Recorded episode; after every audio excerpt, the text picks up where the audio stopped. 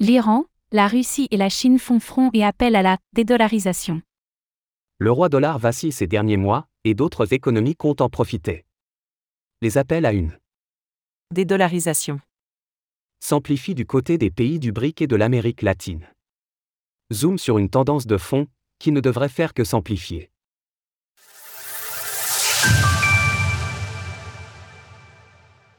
Des appels à la dédollarisation qui deviennent constants. Serait-ce le début de la fin du règne de l'USD Les dirigeants de plusieurs pays en développement économique multiplient les déclarations en ce sens, alors que les États-Unis semblent empêtrés dans leurs problématiques d'inflation. C'est bien sûr un enjeu politique autant qu'économique.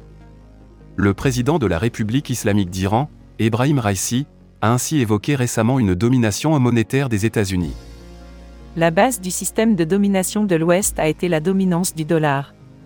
La remarque a été faite à l'occasion d'une réunion de l'Organisation de coopération de Shanghai, OCS, qui réunit plusieurs pays d'Asie centrale. Elle a notamment permis d'intégrer l'Iran en tant que membre. Étaient entre autres présents les présidents russes et chinois, Vladimir Poutine et Xi Jinping. Ce dernier a appelé à se baser sur davantage de monnaies fiduciaires locales au sein de la région. Je considère qu'il est essentiel d'augmenter la part de règlement dans des devises nationales. La dédollarisation polarise le monde. Vladimir Poutine a affirmé que les échanges entre les pays présents sont de plus en plus basés sur des devises autres que le dollar.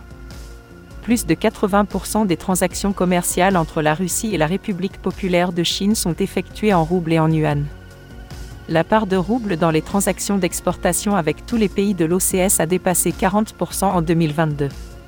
On rappellera que l'Iran, la Chine et la Russie sont tous les trois sanctionnés économiquement par la communauté internationale, et que leur accès au dollar a été pour certains limité par les États-Unis. Il s'agit donc d'une stratégie globale, et cruciale, pour ces pays. Les appels à la dédollarisation s'étendent par ailleurs au-delà de l'Asie centrale. Les pays du BRIC, Brésil, Russie, Inde, Chine et Afrique du Sud, ont ainsi multiplié les déclarations en ce sens ces derniers mois. L'Amérique latine est également un terreau particulièrement fertile pour la dédollarisation. Le président du Brésil, Brésil Luiz Inácio Lula da Silva, Lula, affirmait ainsi la semaine dernière son hostilité face au dollar. Les institutions de Bretton Woods ne fonctionnent plus et ne répondent plus aux aspirations et aux intérêts de la société. Nous devons être très clairs avec cela.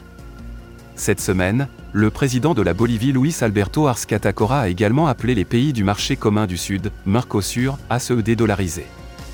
Nous sommes en train de vivre un moment crucial de transition vers un monde multipolaire qui garantit l'équilibre des pouvoirs et respecte le principe de non-interférence. Deux visions s'opposent actuellement. L'Asie et l'Amérique latine semblent donc engagées dans un processus de dédollarisation, et comptent sur la fragilisation de l'USD pour rebattre les cartes.